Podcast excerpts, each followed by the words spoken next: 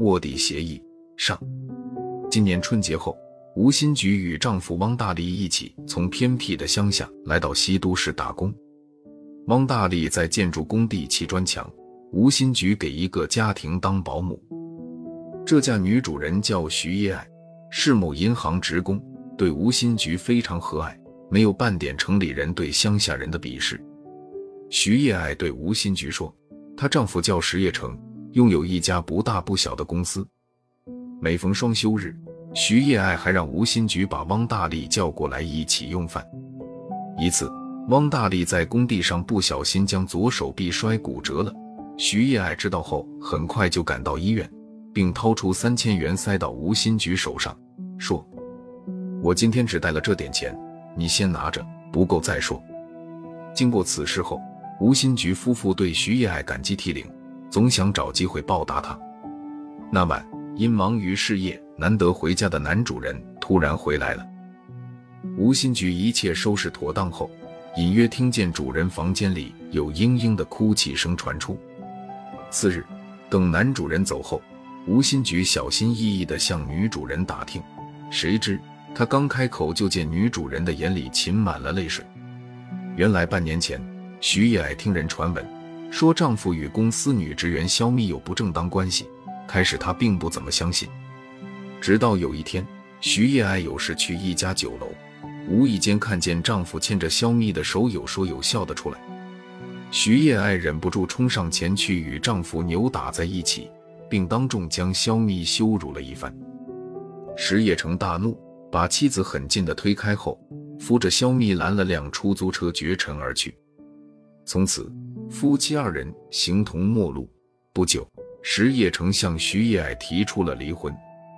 昨晚他回家来，就是向妻子商讨离婚的事。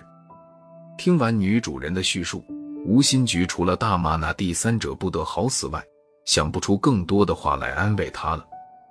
不想徐叶爱此时却要吴新菊如此这般的帮助她。原来。徐叶爱卧室阁楼上有个小天窗，能将卧室一览无余。数日，徐叶爱将孩子安顿好后，就去超市买了许多熟食和饮料之类，放在阁楼上，并在上面铺上棉被。徐叶爱对吴新菊说：“你除了大小便，最好尽量不要下来，也不要和汪大力联系。”徐叶爱害怕吴新菊中途反悔，他又写了一份协议，要吴新菊签字。说事成之后，他要将从石叶成手里夺回的财产分百分之二十给吴新菊，徐叶爱绝不反悔。云云。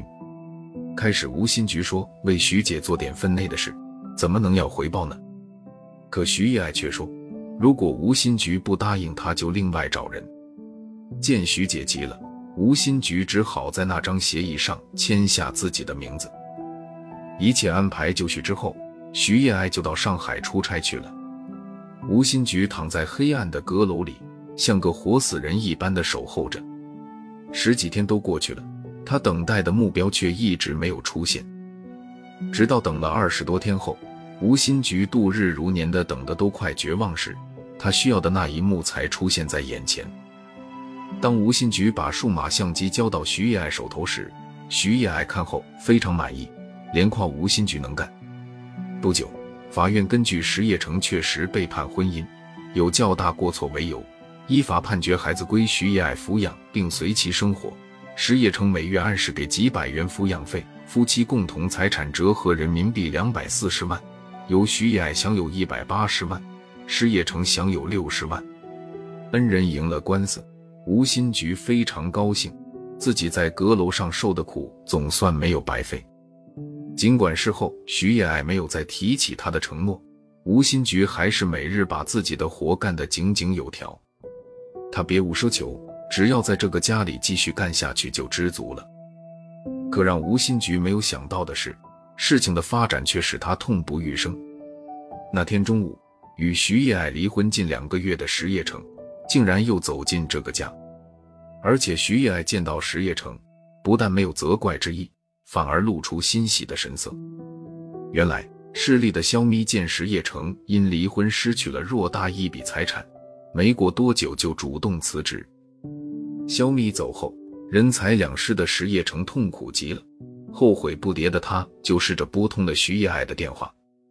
徐叶爱与丈夫离婚也并不是她想要的结果，只要丈夫能迷途知返、回心转意，她还是愿意原谅丈夫的。见丈夫主动提出复婚，心里很高兴，但她还是害怕石业成今后有了钱又变坏，于是她乘机要求石业成把法院判给她的那六十万一并交给她保管，不然她就不答应复婚。石业成别无他法，只好同意。几天后。两人就去办理了复婚手续。石业成又成了这家男主人后，吴新菊尽管还是每日尽职尽责的干活，但只要徐叶爱不在家，石业成就会对他冷嘲热讽、刁难一番。